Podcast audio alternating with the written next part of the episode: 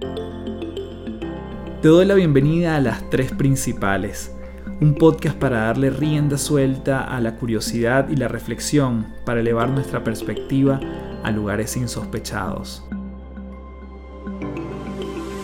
Mi nombre es Carlos Fernández y mucha gente me conoce como Café. Soy autor, conferencista internacional y te invito a transformar tu sabiduría en ejecución para vivir una vida en liviandad. Un espacio donde podemos transformarnos en paz un episodio a la vez.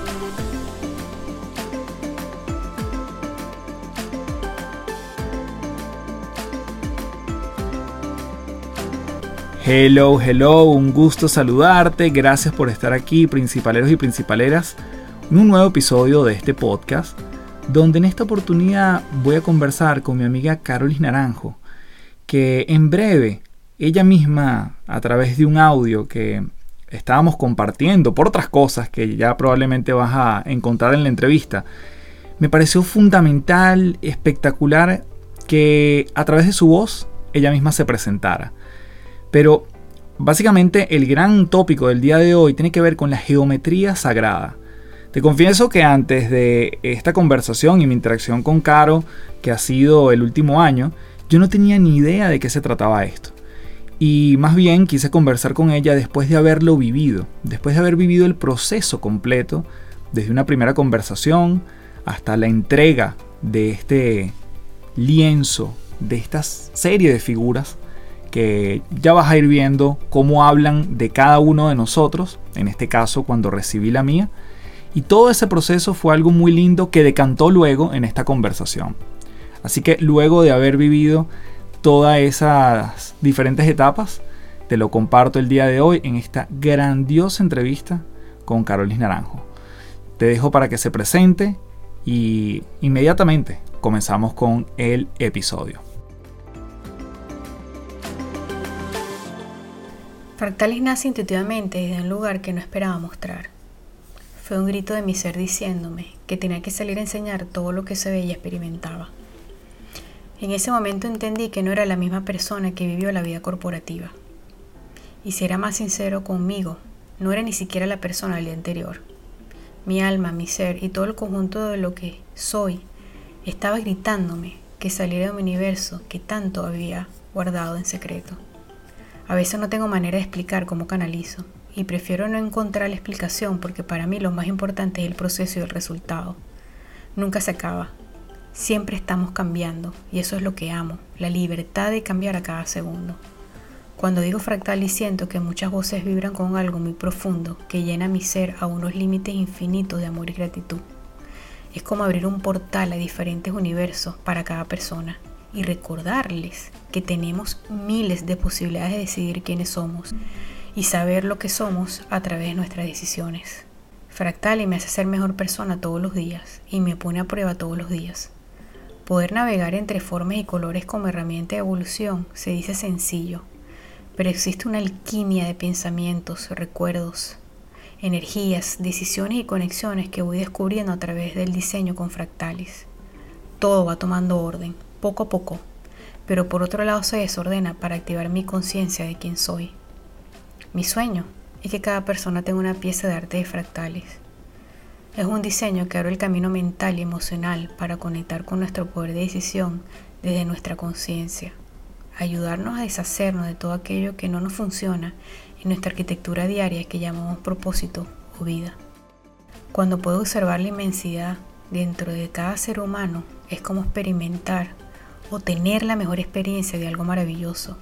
Me quedo sin palabras como cuando vemos una obra arquitectónica y pensamos que eso no pudo haber sido creado por nosotros. Eso es lo que logra Fractalis en cada persona y eso es lo que deseo que suceda. Si alguien me pregunta quién soy, siento que soy la diseñadora que conecta la forma y el color en un pequeño espacio que el universo me permite manifestar a través de mis pensamientos, emociones y espiritualidad. Uso mi experiencia humana y universal como mesa de arquitectura que me ayuda a proyectar todo aquello que es imposible para el ser humano. Mis ideas son trascendentales para las emociones. Me reto a mí misma a diario que no somos lo que nos dijeron que éramos, somos más. Somos increíblemente creadores de una realidad que nos hicieron creer, pero que en realidad no es la nuestra. Soy fractalis, soy una con todos, no existe separación. Aunque el juego de la mente me diga que somos individuos separados, en mi energía no lo somos. Una niña me dijo una vez que yo diseñaba geometría sagrada de la paz. Sentí gratitud. Esas palabras me ayudan a proyectar lo que en el fondo de mi ser deseo.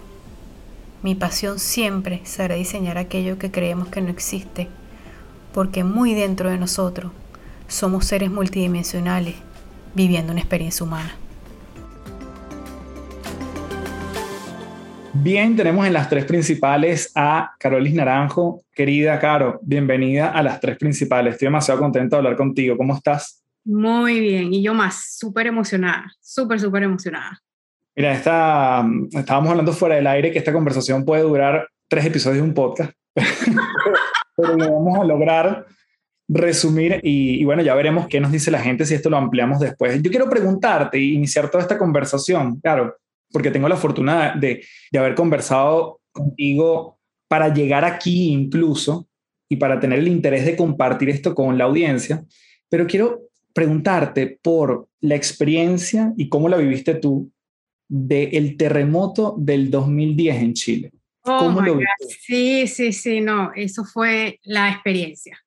Yo recuerdo que fue un viernes, de un viernes a sábado, jamás se me olvidar, había llegado de una, un viaje de trabajo y habían cosas que ya uno intuitivamente sentía extrañas, ¿no? El calor era extraño de ese verano, eh, los pájaros no se escuchaban, una cosa también que me llamó la atención. Mi gato se había desaparecido por tres días antes, entonces era así como que ¿dónde andar el gato mío?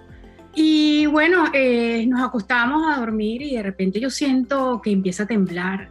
Y yo digo, bueno, un temblor más, pero ese temblor fue como distinto, como que no, ya va, es que hay algo extraño, ¿no? Y cuando no paraba, no paraba porque no es como un golpe, ¿no? Ese, ese, terremoto no fue un temblor que tiembla y para, sino que fue despacio, despacio y fue aumentando.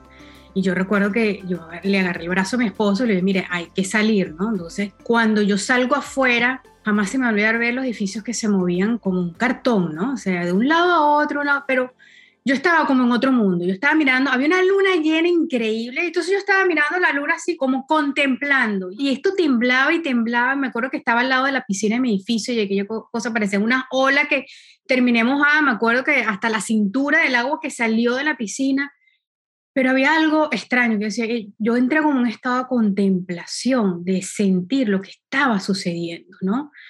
Y definitivamente sí hay, o sea, yo tuve la suerte de estar en un lugar donde también pude hacerlo, porque obviamente si estás en un piso de 16 tienes dos zonas, empiezas a bajar o te quedas en el piso, pero yo estaba en planta baja que yo pude salir. Y ese calor que yo sentí, esa energía que yo sentí, yo dije, wow, esto es una manera que definitivamente el planeta habla y que el planeta se mueve, ¿no? Y después de ahí yo no fui igual. O sea, después de esa experiencia definitivamente a mí me cambió, te puedo decir, más del 50% de mi manera de llevar la vida.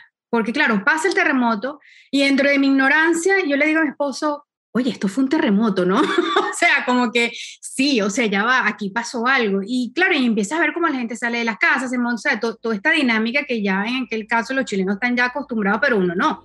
Y era la sensación después que tú dices, aquella calma, café después, ¿no?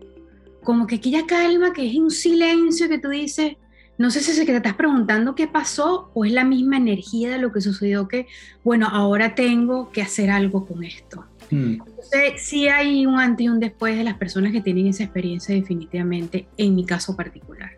Y yo pensaría, cuando además te escucho, que mm, la historia para muchos ese día, los que lo vivieron, comienza cuando empiezas a sentir algo. Pero una de las cosas que me llama la atención de tu narrativa tiene que ver con la previa. Los pájaros no cantaban, eh, había mucho calor, era una energía distinta, mi gato se había desaparecido.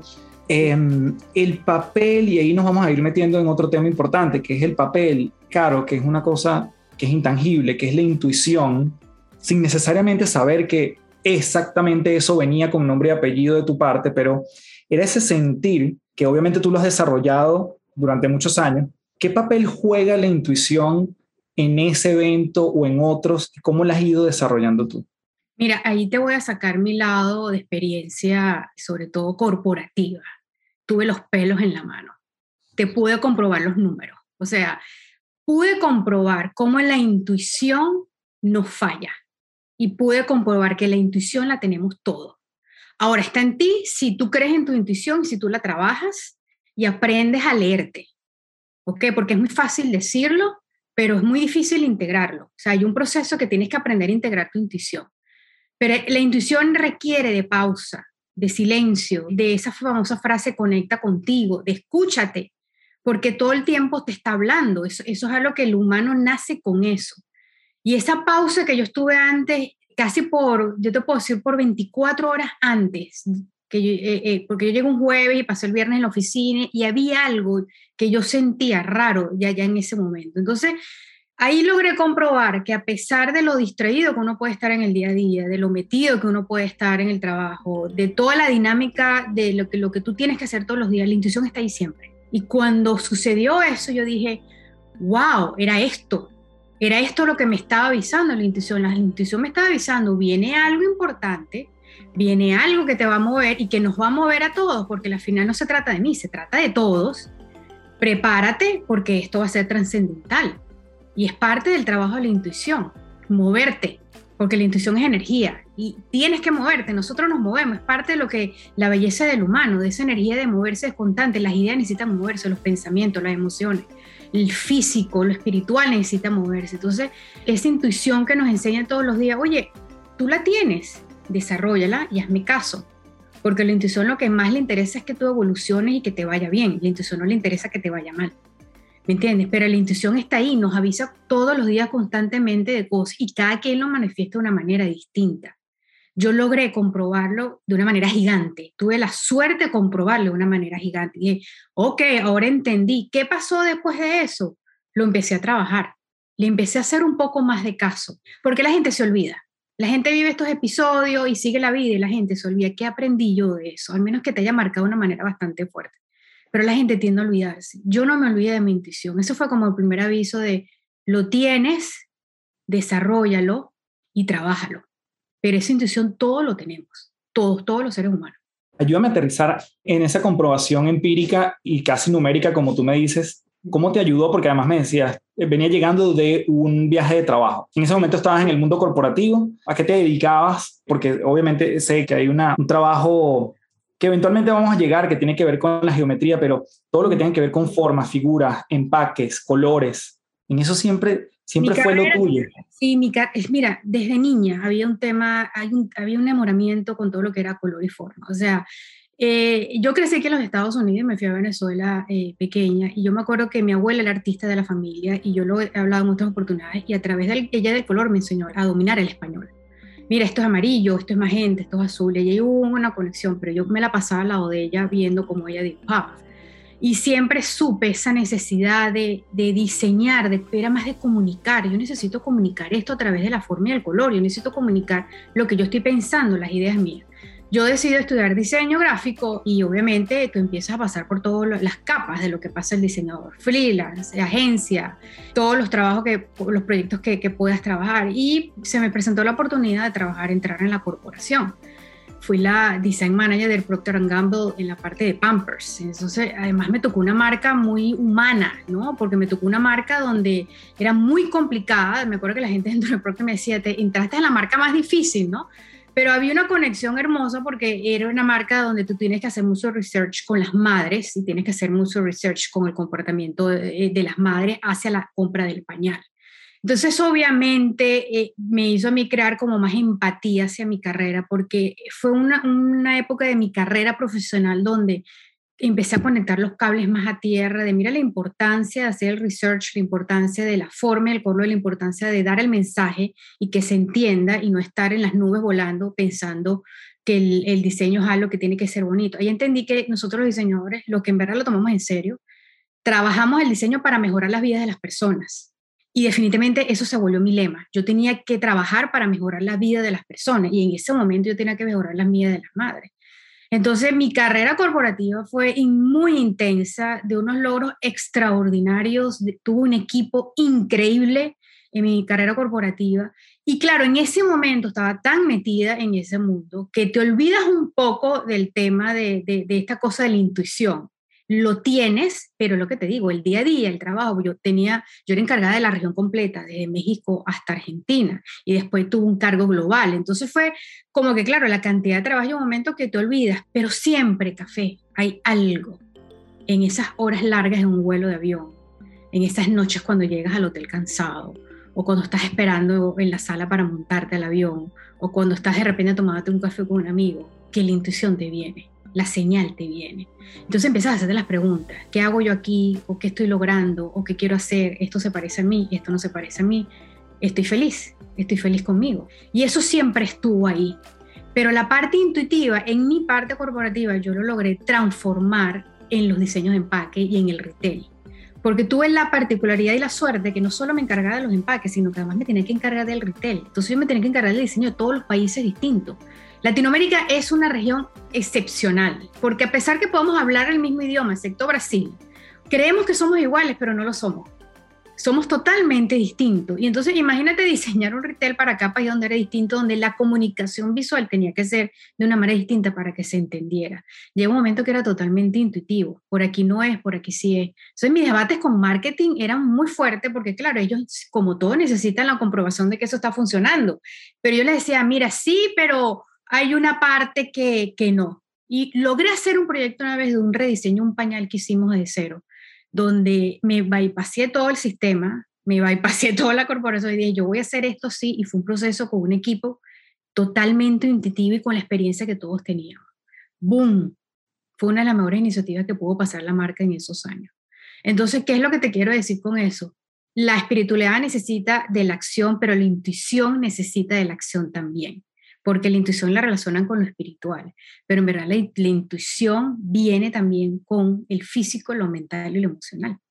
Yo te escucho y, siempre como trato de aterrizar esto y me lo pregunto para mí, me queda mucho una frase que tú una vez me dijiste que es, la primera idea que llega a nuestra cabeza, esa es. Esa es. O la primera opción, esa es. ¿Cómo identificar esa primera opción? Porque probablemente la segunda venga inmediatamente después y es un poco el ruido que en algún momento también te he escuchado hablar. ¿Cómo hacer esa diferencia o ese ejercicio que ya me dijiste que la pausa es importante, que el silencio es importante? No sé si me ayudas a tener algún tipo de, de práctica o de, de postura ante la vida, quizás de principio, que nos ayude a aterrizar esto. Yo lo aprendí muy cómico. Yo a veces estaba en el automercado comprando y me decían, compra tal producto. Y no lo compraba. No, no, ¿para qué? No lo necesito. Y llegaba a la casa y a los dos días necesitaba el producto es un ejercicio sencillo. De repente tenía que hacer algo y me dice, mira, detente esto y haz esto. Es como un pensamiento que te viene. Mira, haz esto. No, es que estoy muy ocupado. Es que no me da tiempo. Ya vas, que estoy haciendo esto y se te olvida. Y a las horas o a los días de la semana dije, oye, ¿por qué no lo hice en el momento? Es ese ejercicio que tienes que empezar a integrar, a entender de, es como una sensación que te viene la primera. Porque yo siempre digo que la segunda, la tercera, porque ya ahí entra el, overthinking, el pensar demasiado sobre ese pensamiento. Y no solo a veces pensamiento, a veces sensación, a veces emoción, a veces algo que tú sientes y dices, ¿por qué yo estoy sintiendo esto? ¿Qué está sucediendo aquí? Un beso es más sabroso cuando tú lo das sin pensarlo, ¿verdad? Cuando tú piensas demasiado el beso, pierde la gracia, pierde, es igualito con esto, es igualito con la intuición. Es esa cosa liviana, suave, que tú sientes que fluye y que además es tuyo. Porque cuando empiezan estas segunda o tercera olas, estos pensamientos yo siempre siento que están como que no son tuyos del 100%. Me hace pensar y preguntarte entonces la diferencia entre ser impulsivo o ser intuitivo. ¿Sí? No sé si hay algo por allí. Sí, sí, sí, hay, hay, una diferencia porque el, el, el, impulsivo creo que puede servir, yo siento que para ciertas circunstancias de la vida, no sé, de repente al deporte puede ser, de repente tuviste una reacción y fuiste impulsivo, ¿me entiendes? Y te funcionó. Pero en la intuición, la intuición está casado con mucha pausa, mucha sabiduría, mucha madurez, mucho centro, ¿me entiendes? La gente cree que eso no cabe en un segundo, en menos de un segundo. No, es que es como mucho para que quepa en menos de un segundo, no, sí cabe.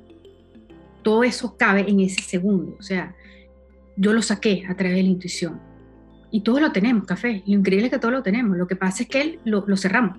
Por miedo o porque estamos distraídos, lo cerramos. Pero en realidad eso está ahí. Siempre está ahí. El niño es súper sabio en eso. Los niños son súper sabios porque los niños lo tienen abierto todo el tiempo. Entonces ellos hacen lo que ellos sienten que tienen que hacer. Ellos no están esperando, ¿sabes?, una aprobación algo, sino que ellos lo hacen tan natural que eso es un proceso totalmente intuitivo. Y es una belleza. Claro, cuando nosotros tuvimos un primer contacto por Instagram, empezamos a conversar por allí. O sea, tú me escribías, nos respondíamos, fue así como muy orgánico. Después yo llego a tu trabajo, que es Fractalis, y me llama la atención, pero con toda la sinceridad en ese momento no, no entiendo qué hay detrás. Hay una serie de formas, es una cosa visualmente muy muy atractiva, llama mucho la atención. Em, cuéntame cómo fue esa transición del mundo corporativo a empezar a desarrollar, poner al servicio de otros esto que hoy en día haces. Ese fue el gran, el gran puente. Yo lo llamo así el gran puente en mi vida, porque yo nunca me he despegado del diseño. O sea, no hay una desconexión primero en el diseño, que fue lo que me hizo entrar al mundo corporativo. Yo soy diseñadora. Y no hay, primero no hay desconexión con eso. Después, em, cuando yo llegué aquí a los Estados Unidos, eh, de vuelta a casa, como digo yo, y mm, un día en meditación me dijeron, tienes que enseñar lo que sabes, no puedes quedarte con eso dentro. Y yo siempre me repito que nosotros somos eternos aprendices. Me parece que yo aprendo todos los días con mi trabajo y aprendo todos los días con las sesiones que yo hago con las personas. Entonces, ¿qué sucedió? De que esto ha sido un proceso muy, muy orgánico porque yo he tenido que ir aprendiendo cómo mostrar esta información. ¿Qué pasó? Que yo empecé a estudiar, yo empecé a recolectar parte de los cuadernos que yo tenía de dibujo desde que era pequeña y empecé a ver que aquí había un patrón geométrico con ciertas cosas y yo me puse a estudiar, bueno, ¿qué, ¿qué puede ser esto? Y una vez meditando con una persona me dijo, mira, esto para el mundo humano es geometría sagrada. ¿ok? Y yo digo, ok, pero yo estoy igual que tú, pero ¿qué es la geometría sagrada? O sea, yo lo intuía que había algo detrás, ¿me entiendes? Pero no terminaba de entender, ok, pero ¿cómo lo usamos como herramienta? Porque obviamente siempre me sale mi lado tierra, ¿no? O sea, mi lado de la acción. Yo soy persona que yo necesito accionar la herramienta que yo tengo, porque si no, ¿de qué sirve? O sea, no nos sirve de nada. Entonces, ¿qué sucede? Que el proceso de meditar más me hizo conectar más con esto aprendí a meditar de otra manera, aprendí a, a tenerme yo más trabajo intuitivo y más trabajo también de acción, porque yo nunca he dejado de trabajar como diseñadora. Y yo empecé a unir esos dos mundos. Yo empecé a unir mi desarrollo y mi concepto del color, la psicología del color, la psicología de la forma, todo esto lo que hay detrás, con esta parte intuitiva de que, bueno, el círculo puede representar algo. El círculo, si tú ves como, es como las señalizaciones, si tú ves un stop, tú te detienes, o sea, tú tienes una acción respecto a esa imagen. digo, esto tiene que generar una acción, la forma del color tiene que generar una acción donde el humano tiene que usarlo de una manera distinta. Y yo empiezo a diseñar esta forma. Pero cuando yo empiezo a diseñar esta forma y yo las empiezo a observar, empiezo a ver que yo empiezo a cambiar. Yo, yo Carolis, empiezo a cambiar. ¿Qué, ¿Qué empezó a cambiar en mí? Bueno, empezó a cambiar mi manera yo a veces me levantaba con mucha ansiedad, con muy, acelerada, yo me empecé a levantar más tranquila, empecé a dormir mejor, empecé a hablar más pausada, eh, empecé a comer mejor. Empezaron a haber cambios en mí con el trabajo. Y un día yo me atrevo a hacerle una sesión a alguien y me doy cuenta que además entonces abro un canal que yo tenía hace años desde pequeña, pero por miedo, café, no lo quería sacar. ¿Por qué? Porque no quería ser juzgada o, ¿sabes? Estas cosas que tú sabes que eso está ahí, pero la, yo decía, la gente no lo va a entender. ¿Me entiendes? La gente, pues yo siempre digo, ¿cómo uso yo esto como herramienta? Fractali tiene ya dos años en el mercado y he aprendido paso a paso a llevar esto de una manera muy humilde y de una manera muy aterrizada también. Y he aprendido que si yo no acciono el proceso y yo no entiendo el proceso, como que si yo canalizo una geometría, yo tengo que utilizar la geometría y tengo que entender para qué es. Entonces, ese cambio de unir estos patrones humanos con este patrón que tenemos intuitivo, como lo quieras llamar, porque meditar es una acción que tenemos todos los seres humanos y que la usamos, otros no la usan, pero siempre meditamos de una manera. El rezar es una manera de meditar. ¿Ok? Si, si no quieres creer en nada de esto de la meditación, pero es una manera de meditar. Contemplar es una manera de meditar. Entonces cuando tú empiezas a tener esa paz, que es lo que yo busco, esa paz interna, por un segundo que te lo regales, observando una geometría, ya yo me doy por pagada. Y eso es lo que empecé yo a observar en el diseño de las geometrías. Cuando empecé a buscar partners, trabajos que hacen parecido a esto, me di cuenta que hay un mundo afuera de esto. Y para mí fue una sorpresa. Y dije, wow, mire qué interesante, porque yo vengo de empaque, de diseño, de, otro mundo. Yo me tuve que meter un poco más al lado artístico, ver qué está sucediendo aquí. Y fue fascinante, porque dices, bueno, me alegra que haya un equipo trabajando en esto para ayudarnos a nosotros a evolucionar y además a crecer. Pero ¿qué es lo más importante, Café? Que tú vivas en tu presente, que tú estés bien, que tú estés bien. Todos queremos estar bien, física, emocionalmente y mentalmente. Que tú estés bien, que tú logres tus metas, que te levantes contento y que aunque las cosas estén andando en el sentido contrario, tú tengas la sabiduría de poder caminar ese camino sin desesperarte. Y eso es lo que yo he ido trabajando día a día con el diseño de la geometría. Entonces, todo ese primer año fue totalmente experimental. Yo diseñaba, yo montaba, diseñaba, pero fue totalmente experimental. Pero también aprendí de que hay un idioma que tú tienes que aterrizar. ¿Ok? O sea, tú tienes que agarrar eso como una herramienta. O sea, tú no puedes eh, llevarlo a, un punto donde no, no, te va a funcionar. Y ahí es cuando yo empiezo a aterrizar más la geometría. Porque yo sigo estudiando y sigo aprendiendo. Pero lo comprobé como comprobé lo, lo, lo, lo del terremoto, ¿no? Como que ya va, esto sí está funcionando. No es algo que, que, esto se estudia, sí, claro, yo tengo mi background de diseñadora, he estudiado, tengo especialización, o sea, no me he quedado en el... Yo no me conformo. Yo creo que el, aprendiz está constantemente estudiando. Pero ¿cómo ayudo? ¿Sabes por qué, Café? Porque me apasiona de ver a servir. Me apasiona. Y yo creo que eso es una cosa que todos los humanos hacemos.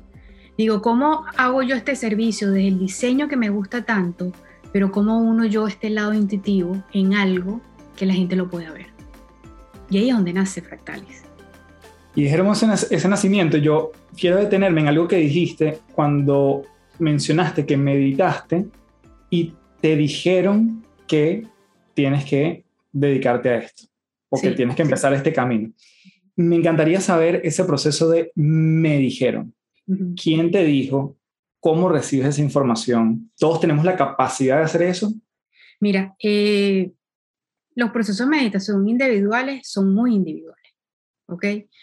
Eh, yo siento que en el mío, cuando yo medito, eh, conecto con una energía que hay gente que le pone voz, hay gente que le pone sensaciones, hay gente que le... Nosotros creo que todos creemos en Dios, Dios es una energía, pero está ahí, hay personas que no creen, pero la intuición sí está ahí. Entonces hay, hay como una, yo siempre digo que como una voz interna muy fuerte, que puede ser tu otro yo en otro lado, hablándote, ¿ok? Pero a veces la intuición se le pone voz y a veces la intuición se le pone color, se le pone una forma. Y mis canalizaciones me, me hablan, ¿sabes? Como que conecto con algo que yo jamás he preguntado, bueno, ¿quién eres tú o, o qué haces? O, porque tú intuitivamente sabes que es algo desde el amor y el ser humano conecta con la fuente del amor. Hay gente muy incrédula que lo, obviamente lo, lo debate. Bueno, pero ¿cómo sabes que es verdad, que es mentira, que es verdad? Es intuición. Tú sabes cuando algo está mal y sabes cuando algo está bien. Tú sabes cuando estás cayendo mentira y cuando no. Vamos a estar claro en esto. Y tú sabes cuando alguien te está cayendo mentira o algo no. Ah, es que no me di cuenta. No, sí te diste cuenta. Lo que pasa es que no querías aceptar que te estaba cayendo mentira. Ese es el proceso intuitivo. O sea, sí sabías que algo estaba pasando, pero no lo tenía claro. Eso está bien, no tienes por qué tener toda la película clara. Entonces, en mi proceso, cuando me llega eso y digo, ok, pero imagínate en mi cabeza, viniendo de un mundo corporativo, hacer este brinco que para el mundo corporativo es un chiste. ¿Qué estás haciendo, por favor? Cuando una marca como, como la que yo trabajaba son millones y millones de ventas al mundial global, o sea, esto, esto daba hasta risa, ¿me entiendes dónde voy? Pero en el fondo hay algo que te da paz. Y eso no tiene precio. Y yo dije, mira, a mí esto me da paz. ¿Por qué? Porque yo, estoy uniendo dos cosas que me apasionan. El diseñar y el conectar con una intuición que yo puedo transformar en una forma y un color que yo voy a dar un servicio para ayudar al que quiera ser ayudado. Entonces, este proceso de tú, vamos a decir, escuchar, porque vamos a colocarle un verbo terrenal, de escuchar esta voz o sentir, eso se pudiese denominar canalización porque básicamente tú te transformas como en un intérprete de algo que te está llegando, llámelo como lo queramos llamar, pero tú lo transformas en un mensaje, una acción, una aproximación a algo. ¿Sería, ¿Sería así?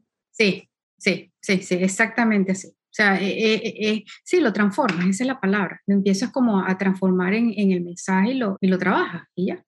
Claro, una de las cosas más lindas de, de, este proceso, y lo digo porque lo he vivido en primera mano contigo, es que nuestra primera, vamos a llamarla sesión, que estuvimos conversando, a mí me impresionó la, o sea, la capacidad que tú tenías de tener tanta razón en cosas de mí que yo jamás te había comentado. o, que, o que cosas que pudiesen pertenecer a mi entorno, a mi familia, a mi esposa, a mis hijos, a mí como persona, que tú, nuevamente, sin mayor información, porque tú y yo no nos conocemos desde hace años, ni mucho menos, pero con tampoco llegar tan profundo en ese análisis que en un momento no paraba. O sea, era como que creo que en vivo iba llegando tu información y tú me la ibas decantando, abriéndome posibilidades, hablando de mi personalidad, de mi manera de ser, de mi manera de aproximarme a mi trabajo, de las personas que me rodeo, de las metas que tengo a futuro. Y yo creo que te había prácticamente saludado en términos de esa conversación, es decir, no había mucha información. ¿Cómo eso es, entre comillas, posible? O sea, ¿cómo, eso se ejercita? ¿Cómo eso, a lo mejor no lo necesitamos hacer todo el mundo, pero cómo ha sido tu, tu proceso de tener quizás tanta información sobre algo, sobre alguien, que, entre comillas, no te lo han pedido, pero que lo tienes y que es muy fácil para ti comunicarlo? Sí, yo creo que em, el don se trabaja. Uno nace con un don y todos nacemos con un don y el don se tiene que trabajar. Esto no fue así que de la noche a la mañana lo supe hacer, ¿no? Sino que primero hay un respeto, un respeto inmenso hacia la otra persona y eso para mí ha sido un aprendizaje, ¿no? Segundo, hay un, un proceso de agradecimiento, agradecer una y otra vez el poder llegar a esa persona y agradecer que tú puedes hacer que esa persona se le abra esta puerta que jamás pensó que tenía en su mundo, ¿ok? Y la tercera es que sí, empieza a suceder algo que yo a veces todavía café como que no le tengo nombre, ¿me entiendes? O sea, mucha gente le pone nombre a esto, pero a mí no me, yo nunca etiqueto las cosas, no me gusta, no me gusta etiquetar nada me parece que cuando tú etiquetas algo, tú estás perdiendo la magia de las cosas. Entonces, a mí no me gusta etiquetar nada. Mira, ¿cómo, cómo se llama eso? Como que, ah, yo siempre digo, mira, para mí es así, pero para ti puede ser otra cosa. Entonces, eso de etiquetar, entonces, a mí no me gusta etiquetar eso, pero sí sucede una magia. Hay algo que empieza a suceder dentro de mí y con la otra persona que yo empiezo a sentir lo que la otra persona está viviendo, lo que la otra persona está sintiendo, lo que la otra persona tiene en estado físico, mental y emocional. Y esta información empieza a llegarme a mí y yo empiezo a comunicarlo, comunicarlo de una manera de que a ti sobre todo te empieza a ordenar, equilibrar y a balancear. O sea, yo te lo estoy diciendo porque tú lo necesitas escuchar, no porque yo lo estoy inventando. Porque yo soy muy obvia, ¿ok, Carlos? O sea, yo, yo primero no me, o sea, detesto la mentira y sé cuando alguien está mintiendo, entonces es un problema para la gente, ¿no? Porque yo estoy hablando con una persona y yo sé cuando la persona me está mintiendo, entonces es problema. Y en este proceso tú tienes que ser muy humilde, porque tú tocas cosas muy hondas. Yo veo cosas muy difíciles en personas, personas que tal vez han sido abusadas y no sabían no se recuerdan y yo le destapo el, pensamiento y eso ha sido la consecuencia de muchas cosas, personas que de repente en el proceso no me están diciendo la verdad y los detengo y le digo, o terminas de sincerarte de quién eres o no sigues en esto porque tú te estás haciendo daño. ¿Me entiendes? Entonces hay, hay, algo ahí que hay una magia de respeto, pero es como una conversación como la que tuvimos tú y yo. Yo, porque yo lo quiero relajado, vamos a tomarnos un café y vamos a hablar y yo te voy a decir algo de lo que yo estoy viendo en ti. Porque sabes que, Café, la belleza de este proceso es que yo creo en mí y gracias a ti, porque tú crees en ti. Y todos entre todos, si creemos un poco más entre todos, esto es una energía y, y, es, una fuerza que nos hace a nosotros tener un poco más de paz con nosotros mismos. El caos siempre va a estar, los problemas siempre van a estar, eso es parte de nuestro crecimiento, eso es inevitable. Pero lo que es lo que más queremos, tener este equilibrio para poder tomar las mejores decisiones. Pase lo que pase, tome una mala decisión. ¿Qué es lo más difícil que puede suceder? Bueno, pasas la ola y vuelves entonces a ver cómo resuelves el problema. Pero al final se va a resolver. Tal vez no de la manera como tú quieras o como tú deseas, pero se va a resolver. Eso que me lo dio a mí la vida, los golpes. Yo no soy perfecta, yo sigo aprendiendo, yo estoy aquí, yo me equivoco. pero los golpes del día a día, lo que he vivido, y allá lo que a mí me conmueve mucho del humano, ¿no? ver la mirada de un humano y que no se sienta bien consigo mismo, que tenga esa cosa de por qué yo estoy aquí. Todos estamos aquí por una razón. Pero ese proceso de poder tener esa conexión con la persona y abrirme, café, primero una responsabilidad inmensa, inmensa, o sea, no es un juego para mí. Y segundo, para mí también es una oportunidad que la vida nos está dando de hacer las cosas tal vez de una manera distinta y de poder mostrarte tal vez ese lado tuyo que tal vez no habías visto, ¿me entiendes? Y que de repente te diste la oportunidad y el, el momento de poder ver eso. No es fácil, ojo, no es fácil, no es un proceso nada fácil, pero es un proceso que para mí es muy, yo fluyo como el agua. No, sé, no es forzado, no es pesado, no es, por más cosas difíciles que puede haber en una persona, porque he visto cosas muy difíciles y he visto cosas que digo, wow, lo que llega a esta persona a hacerse a sí misma por este proceso, pero es algo que para mí es, como cuando tú vas al mar y ves esa inmensidad del mar y tú dices, ok, aquí es. Es esa la sensación termino feliz siempre. Por más movida que a veces termino y por más movida que termina la persona, tengo una sensación de tranquilidad y de paz porque me dije, esta persona se va a dar la oportunidad de hacer las cosas distintas y se va a dar la oportunidad de agregarle más años a su vida. Y a mí eso me da una felicidad inmensa. Antes de continuar, quiero comentarte que este episodio es presentado por Momentum, conocimiento en movimiento.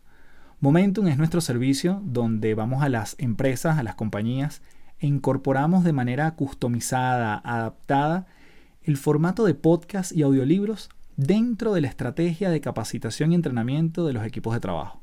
Así como normalmente trabajamos en formatos presenciales y online, hoy estamos llevando a los puestos de trabajo una de las tendencias con más crecimiento de los últimos tiempos, el audio.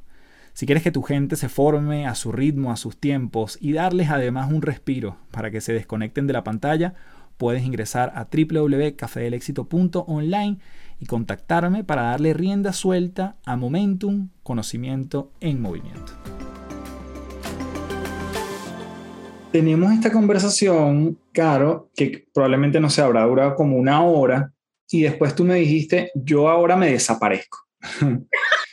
me desaparezco eh, y volverás a saber de mí, donde en ese proceso, después que conversamos, tú me entregas una, una imagen que rápidamente es imposible no decirte, y no sé si te lo dije en ese momento, honestamente, pero cuando yo la vi es como que esto, o sea, es como, esto soy yo, o sea, es como, es como un, un pinchazo que yo sentí, que yo dije, esto soy yo.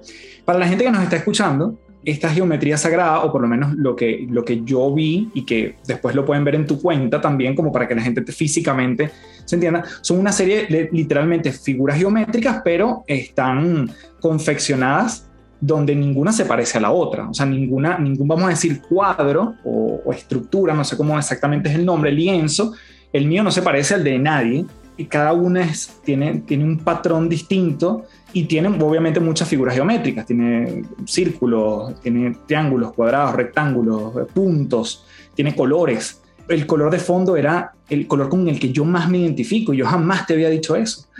Pero realmente lo que, lo que viene también entonces, entiendo, a sumar la geometría sagrada y, fractales como proyecto, es un balance entonces. Yo te lo digo, nosotros tuvimos esa entrega de ese material hace ya hace un tiempito y por ejemplo, yo sueño más lúcidamente. Me acuerdo como ese sueño que tú puedes tener al final antes de despertarte, que es como el más reciente, pero sé que probablemente sucede durante toda la noche. Y, una de las cosas que tú me dijiste es, bueno, anótalo, anótalo, que lo que vayas soñando, si es que sueñas. Esa lucidez, yo siento que hay algo como interesante en eso. Tú me has recomendado incluso que ya lo empecé a practicar, que es meditar, o por lo menos observarlo, que es una forma de contemplar esa, esas figuras y entonces me doy cuenta de otros detalles que antes no me había dado cuenta. Entonces, siento que esto es algo que de lo que normalmente no se habla, de lo que normalmente no se conoce tanto en el, en el mundo masivo, en el mainstream, pero es algo profundamente útil. En primera mano yo empiezo a ver algunos efectos de esta geometría sagrada. ¿Cómo lo ves tú y cómo lo has visto en la, en la gente que, que has apoyado en su proceso? ¿Es, ¿Es balance lo que buscamos siempre? Casi siempre sí. Casi siempre sí. Mira, para mí ha sido un regalo. Para mí ha sido un regalo, porque es cuando tú sacas un producto y tienes el resultado y tú sabes que, bueno, estás esos primeros meses eh, eh, nervioso porque no sabes si vas a vender el producto, ¿no? Y estás trabajando y haces el mercado. Y yo tengo eso en la cabeza, pero esto es otra cosa. Tú estás tocando aquí un tema que la gente no cree. Tú estás tocando aquí energía, tú estás tocando aquí espiritualidad, tú estás tocando aquí inteligencia emocional, estás tocando aquí físico, cómo están tus órganos, cómo te estás trabajando, cómo estás comiendo, estás haciendo ejercicio, eso se ve, estás tocando aquí la emoción, cómo estás trabajando tú las emociones que viviste de niño cuando naciste, el adulto, o sea, recuerda que yo te dije antes, eh, café, em, esto va a estar movido, o sea, después que tengamos la sesión esto va a estar movido, porque esto empieza a moverse, porque ¿qué sucede? Yo entro en una meditación, yo paso semanas meditando para yo poder bajar esa información tuya, porque lo primero que siempre me dice la gente, ay, eso se parece a mí. Y ya yo ahí digo, ok, el research dio y esto está correcto, ¿me entiendes? Cuando ya la persona me dice eso, digo, ok, esto está bien, porque yo misma estoy en el proceso también aprendiendo y estoy trabajando. Y a pesar que yo pueda bajar la información, yo no pierdo mi parte humana de, de, de ese trabajo de conectar una y otra vez para que esto en verdad la persona le vibre. Entonces, cuando yo entrego esa geometría, esos son los momentos más espectaculares de todas las sesiones con las personas que trabajo. Porque es un segundo, eso es cuando tú le regalas unas flores a alguien o la sonrisa a un niño, aquello que no te esperas. Yo nunca me espero nada, la verdad no tengo expectativas de nada nunca, pero ese momento es para mí, oh my God, e, es una de las cosas más bellas que yo puedo vivir con una persona, porque siento de verdad que la persona ve algo y dice, eso soy yo, y además los efectos que suceden después. O sea, hay personas que han cambiado su manera de comer, que se han curado de, de cosas que les padecían en el cuerpo, eh, que su vida profesional ha mejorado, que su vida familiar ha mejorado. Y le digo, no, es que ha mejorado porque tú decidiste. Vuelvo y lo que yo repito siempre, si tú pones el poder en ti y trabajas tu poder, lo demás de afuera se va a arreglar. El tema es que siempre ponemos el poder afuera. La geometría pone el poder en ti. Y sí, ¿qué buscan las personas? Es como todo en la vida, café. El equilibrio necesita de, algunos factores para mantenerlo, pero también, también estar desequilibrado es necesario. Eso es necesario también. Y eso es lo que hace también la geometría. Yo te voy a mover un poco la mata para que despiertes un poquito porque te me estás durmiendo. Entonces viene un poco el caos, la cosa, y nos despertamos que espérate, ya va, ¿qué pasó? ¿Me entiendes? Es como esos momentos al final, yo me acuerdo, tuve una oportunidad de hacer una metría a una persona que se estaba yendo de este plano. La nieta me avisó que se le hiciera su abuelo. Y tú dices, bueno, pero, pero no eres la geometría cuando tú estás... No, este señor ya estaba ya de partida. Fue una de las geometrías más bellas que yo pude haber hecho. Porque no solo fue un momento donde ese señor me dio un permiso, sino que yo le tuve la oportunidad de explicársela. Y la felicidad de esa persona en ese momento, que yo al final yo le dije, no tiene que tener miedo de irse de acá, siendo la persona que usted ha. ¿Me entiendes? Porque arriba Dios lo está esperando. Entonces ese momento fue mágico. Cuando puedo ayudar a niños, niños que están teniendo situaciones difíciles con cosas, los ayudo. Entonces ha sido magia, porque yo no me espero eso, café. En el proceso yo estoy canalizando, yo estoy diseñando y esas formas tienen un código basado en ti y tienen una matemática y tienen una ciencia detrás de eso. Eso no está ahí porque a mí se me ocurrió, ¿no? Ahí hay una estructura detrás matemática, de ciencia, hay muchas cosas que eso tiene una estructura perfecta, ¿me entiendes? Pero eso te está ayudando a ti. Pero cuando tú puedes ver con el tiempo cómo eso reacciona y cómo eso está ayudando a las personas, tú dices, wow, qué infinitos somos en poder cambiar las cosas y todavía dudamos de nosotros mismos. Toda esta, esta conversación ha girado y lo has tocado muchas veces con esta, este, este verbo de creer. ¿Cómo alguien puede creer más en sí mismo, cómo alguien puede creer en esa primera opción que le viene a la cabeza, cómo alguien puede decir, ¿sabes qué? Me voy de este trabajo para otro, sí aplico para este ascenso, sí emprendo, sí me voy de país, sí quiero tener un hijo, sí decido vivir solo o sola, sí decido estar en pareja. Estas decisiones que nos marcan definitivamente, ¿cómo está ahí el creer? Mira, yo te voy a hablar mi experiencia yo cuando tomé decisiones sacando el, de la ecuación la intuición y el no creer en mí, me fue muy mal. Cuéntame eso. Muy mal. O sea, hay, hay decisiones que yo tomé en mi vida donde uno puede decir, la gente te dice, bueno, es que eso es lo que te tocaba vivir. Eso es muy fácil decirlo, sobre todo cuando vives situaciones muy rudas, ¿me entiendes? Que, oye, no vamos a hablar, no vamos a hablar del detalle, pero, pero, oye, a veces hay situaciones que de verdad te ponen de rodilla, que te doblen. Entonces dices, bueno, tú tienes que pasar por ese proceso, está bien. Pero al tiempo te das cuenta de que la intuición te estaba diciendo, mira, no tomes ese camino. Toma este, que te va a ir un poco más benevolente tal vez en el proceso. Y eso ahí yo creo que hay un trabajo del creer en ti. La arrogancia es un problema en el ser humano. Y a veces somos muy arrogantes a la hora de tomar decisiones. Porque a veces la estamos tomando desde la rabia, la estamos tomando desde, desde una intención que es incorrecta. Y a veces la tomamos irracionalmente y nos equivocamos. Es sano equivocarnos también. Yo no estoy diciendo que no deberíamos no equivocar. Pero cuando yo he dejado de creer en mí, todo afuera se empieza a desarmar. Y al final entonces volvemos al punto de inicio, café. ¿Y quién va a creer en ti si no eres tú mismo? ¿Quién se acuesta consigo uno mismo en la noche? ¿Quién se levanta? ¿Es que te, te levantan o tú te levantas? No, tú te levantas, tú tomas la decisión de levantarte. A ti nadie te está levantando, tú te tomas la decisión. Hasta la persona que está con una necesidad toma la decisión de levantarse. Eso es creer en ti. Lo que pasa es que no han hecho creer en más en lo de afuera. Y nos, nos han creado un mundo afuera que has perdido esa sensibilidad de, oye, pero ¿por qué no? Entonces, este es los típicos debates de los emprendedores, que el producto de ella es mejor que el mío, es que ella diseña mejor que yo, es que, ella, es que no es que eres mejor que tú, es que todos tenemos un diferenciador, tú lo que tienes que trabajar en buscar tu diferenciador, ¿cuál es? ¿Cuánta gente nos vemos en Instagram Café, tú y yo, y no, no, lo que venden no, no se acerca ni siquiera a lo que es la persona?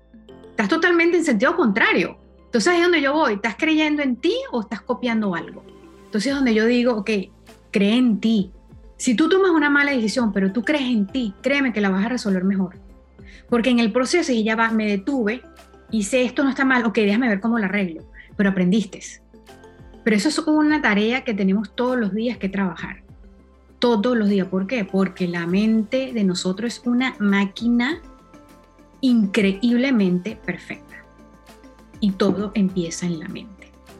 Si nosotros no trabajamos los pensamientos y la mente, entonces la mente nos domina. De hecho, justamente quería preguntarte con eso de, de cómo la mente ve tanto hacia afuera, digamos, es como la naturaleza inmediata, pero cómo frente a diferentes opciones, ¿cuál es el papel del enfoque frente a las diferentes opciones? O sea, pues siempre tenemos múltiples opciones. En el caso de, de alguien que emprende, dice, ¿en qué emprendo? Puedo emprender en 10 cosas que tengo en mi cabeza. En el caso de alguien que está trabajando, puedo enfocarme en X proyecto para proponerlo dentro de, no sé, unos meses. ¿Qué papel juega el enfoque? Porque a mí me salta la, y esto porque me ha pasado también, que yo digo, oye, estoy tan enfocado en esto que quizás me estoy perdiendo de otras cosas que me van a generar mejor bienestar. ¿Será que tengo que pasar por esto? ¿Será que es terquedad por lo que estoy en este momento? A mí me pasa. Yo creo que ahí tienes que revisar tus procesos internos tus procesos, revisarlos. O sea, esto es lo que estoy trabajando, porque está este, esta línea delgada entre el soñador y te quedas soñando y nunca ejecutas. A eso voy. ¿Sabes? Y, y, eso es muy fácil quedarse ahí porque es muy, es, muy, es muy chévere, como decimos nosotros, ¿no? Es muy suave. Y está la parte de, ok, mira, este, este producto puede funcionar, pero me gusta mucho, me gusta mucho, sí está bien, pero eso no es a donde tienes que dirigirte. Entonces es donde yo siento que las mezclas son buenas. ¿sabes? Como mezcla tal vez esto que te gusta mucho, pero mézclalo con algo que en verdad lo puedas aterrizar. ¿Me entiendes? Con lo que tú lo puedes unir lo puedes aterrizar, porque de nada te sirve crear algo que al final no vas a vender. Entonces, y ahí también entra lo que yo llamo los procesos estratégicos, o sea, estás vendiendo desde dónde, desde dónde tú estás, tú estás vendiendo el producto, de dónde tú lo estás trabajando. Entonces, ahí los humanos en eso somos muy buenos, porque somos estratégicos, pero tienes que aprender de una disciplina interna, tienes que aprender de escuchar esa voz, pero también, oye, casa la intuición con la realidad, casa la intuición con la realidad, o sea, ah, no, mira, es que yo voy a llegar a Japón volando. Sí, bueno, yo creo que hay gente que tal vez puede, pero yo no la he visto particularmente. Tenemos que, tener que tomar un avión y tenemos que movernos físicamente para allá, aunque hay gente que ya lo puede hacer en, en, otras, en, en otros planos, pero no vamos a hablar de eso, el detalle. Pero ahorita o sea, necesitamos un vehículo para movilizarnos nuestro vehículo es el cuerpo. Necesitamos, yo me quiero mover de aquí para allá. Tú cuando vas a hacer un viaje, tú generas una estrategia, pagas el boleto, dónde te vas a quedar, bla, bla, y tú tratas que todos los pasos estén seguros. Tú y yo lo sabemos porque venimos de corporación y sabemos que los pasos se revisan y que si las personas no tienen proceso, tarde o temprano, algo sucede que no sale bien porque no has revisado el proceso. Hay que cambiar algo dentro del proceso. Café para mí esto es exactamente igual. Cuando yo estoy creando algo con un cliente, yo primero uso la intuición, bueno, que esto de verdad vale la pena o no. Y después yo le meto la realidad, ok, déjame ver qué está pasando en el mercado con esto, qué está sucediendo con esto. Hay gente muy buena hablando de este tema actualmente, sobre todo con el social media. yo no ven, o sea, mi carrera empezó en cero, o sea, yo no tenía esta facilidad del social media que hay hoy en día. Yo soy de la escuela vieja de lápiz y papel, ¿me entiendes? Y ahorita eso está que, bueno, puedes investigar, puedes averiguar. Pero yo creo que es esa línea delgada entre, oye, sí está bien, la acción, café, es la acción, acciónalo. No siempre te tiene que salir bien. Queremos la certeza que todo salga bien todo el tiempo, es que aburrido, ¿no te parece? O sea, algo te tiene que salir mal para aprender. O sea, qué fastidio que todo te salga bien. Mira, entonces la gente a veces busca mucha certeza y eso pasa mucho, sobre todo en este mundo, vamos a llamarlo holístico, ¿sabes? Como que eh, buscan esa certeza. Me parece que la gente me dice, me voy a ir a la bruja que me eche las cartas porque necesito que me dé una respuesta y yo me empiezo a reír. porque le digo, mira, sí, te puede asomar algo, pero al final la respuesta la vas a tener eres tú. Yo mismo la hago en la sesión y se lo digo, mire, a partir de aquí tú eres responsable con tu geometría. Yo no soy la responsable de tu geometría, eres tú. Tú eres el que tienes que generar tu disciplina de meditar con tu geometría. ¿Entiendes? Punto. Eso es tu responsabilidad. Entonces yo creo que a eso hoy, ¿no? La gente le gusta mucho culparlo de afuera, responsabilizarlo de afuera y esperar que lo de afuera suceda, ¿no? Y tú y yo somos que eso no es así, eso no es así. Pero sí yo creo que hay un trabajo que puedes hacer y, lo vuelvo y repito, lanza, no sucede algo en el proceso, lo ajustas y sigue, aprende de los errores de afuera, de la gente que se ha equivocado, observa. Eh, a mí me pasa mucho lo que te pasa, que a veces estoy muy concentrada en algo y a veces la intuición me viene y me dice, ya va, detente, mira a los lados. Y me señalan algo que no había visto. Es verdad, no había visto esto, déjame volver otra vez. Esa es la belleza del trabajo en equipo. Yo amo trabajar en equipo. Yo, mi pool de diseñadores, todos hablamos, conversamos, debatimos, porque uno aprende del otro y el trabajar en equipo te ayuda a aterrizar, a accionar y a no perder tiempo. Claro, quería preguntarte, con tanta información que puedes entregar, puedes recibir sin que el otro te lo pida, ¿cómo te recargas tú? ¿Cómo, cómo, cómo vuelves a tu centro? Porque puede ser muy abrumador.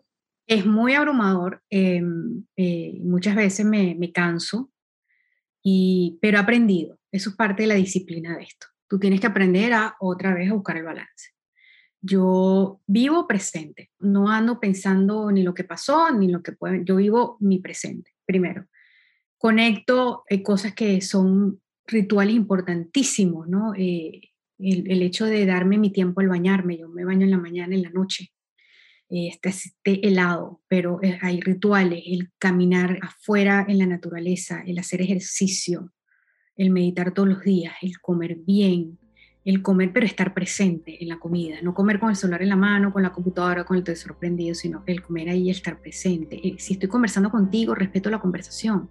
Yo no estoy pendiente del celular ni viéndolo, estoy conversando contigo, te respeto. Para mí eso es parte de mi recarga, el hablar de, con personas mejores que yo, eh, que tengan más experiencia que yo, es otra de mis recargas. Yo semanalmente siempre tengo una conversación con alguien que me mueve. Mira, ¿cómo no viste? O sea, ven acá, ¿por qué no has pensado esto? ¿Por qué no has visto? Oye, es verdad, tienes razón. Todas esas cosas a mí me van recargando. Y me enamoro todos los días de mí, café. Trato de amarme desde esa versión mía humana y esa versión mía humilde y de mujer y de madre y de hermana y de hija que soy y de esposa.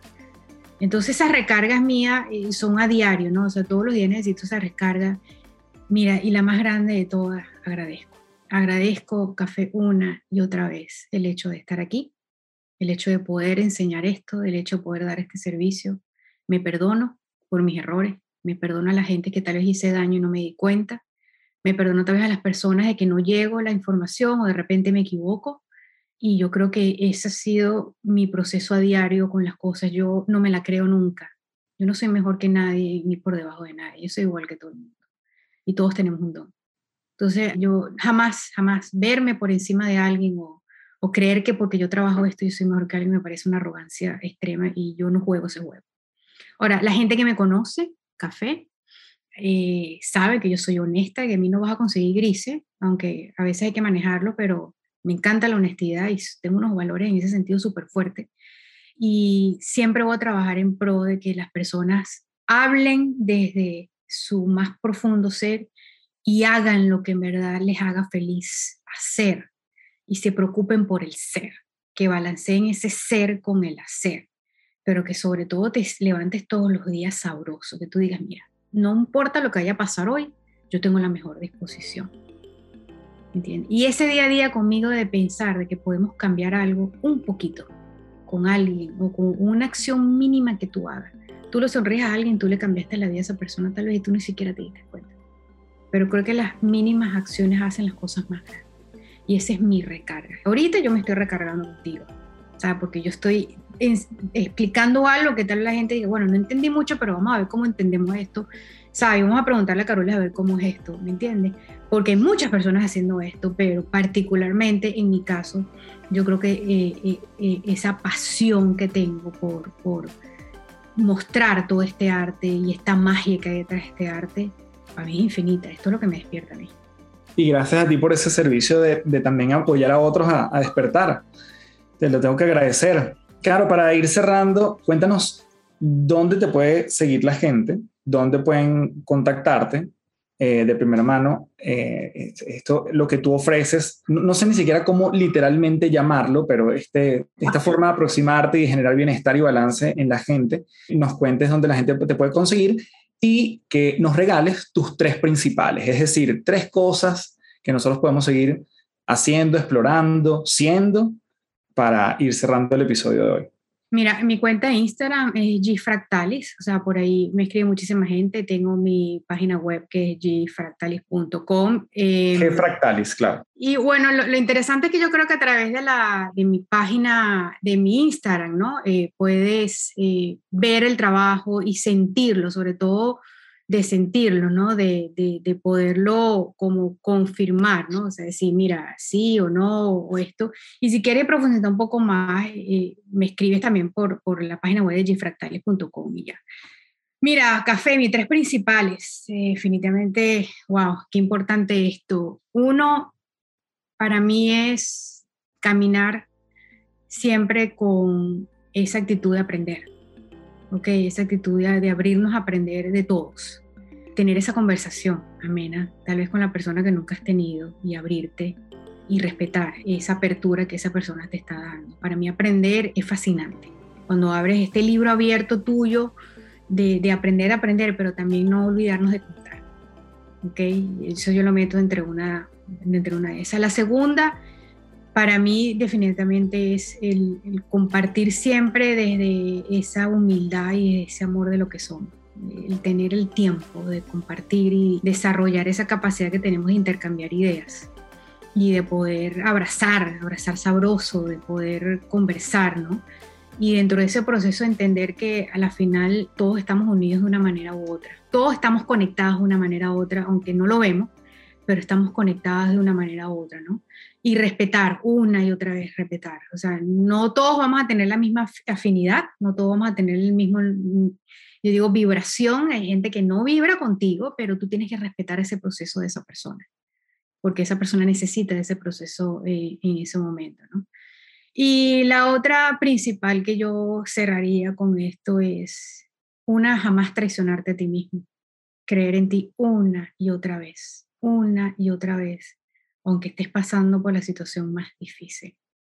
Pero creer en ti una y otra vez, porque eso a la final lo que te va a hacer a ti acercar a quien eres verdaderamente, porque todos cambiamos, cada año todos cambiamos, podemos cambiar, nosotros no somos los mismos de ayer y todos cambiamos, pero creer de verdad genuinamente en ti y nunca dejar de creer en ti, y para eso tienes que trabajar muy profundamente y no engañarte tú. Si quieres, miente a los demás, ¿me entiendes? Pero tú no, serte fiel a ti mismo, a tus valores, a lo que tú eres como persona para mí eso es, algo valiosísimo del ser humano. Claro, te mando un fuerte abrazo, gracias por ser parte y bueno, para todos los que nos escuchan, pueden nuevamente arroba gfractalis, es la cuenta de Instagram y, y, yo creo que ahí van a conseguir mucha, no solo inspiración, sino después, si quieren entrar más en profundidad con el trabajo de Caro, lo recomiendo profundamente. Así que gracias en mayúscula y nos seguimos viendo. Gracias a ti, Café. Aquí estoy para los que quieran, los que deseen. Un abrazote. Bien, gracias por llegar hasta aquí en la entrevista con Caro y como siempre te dejo la invitación para que la puedas seguir a ella, arroba gfractalis o gfractalis. arroba café del éxito para que nos dejes tu comentario. ¿Qué fue lo que más te resonó de esta entrevista y de este testimonio tan inspirador? Y como siempre, puedes dejarme tu review en Apple Podcast, en Spotify, allí cinco estrellitas en cada uno y hacemos que esta comunidad de las tres principales se multiplique. Como siempre me despido diciéndote, transfórmate en paz. Muchísimas gracias. Chao, chao.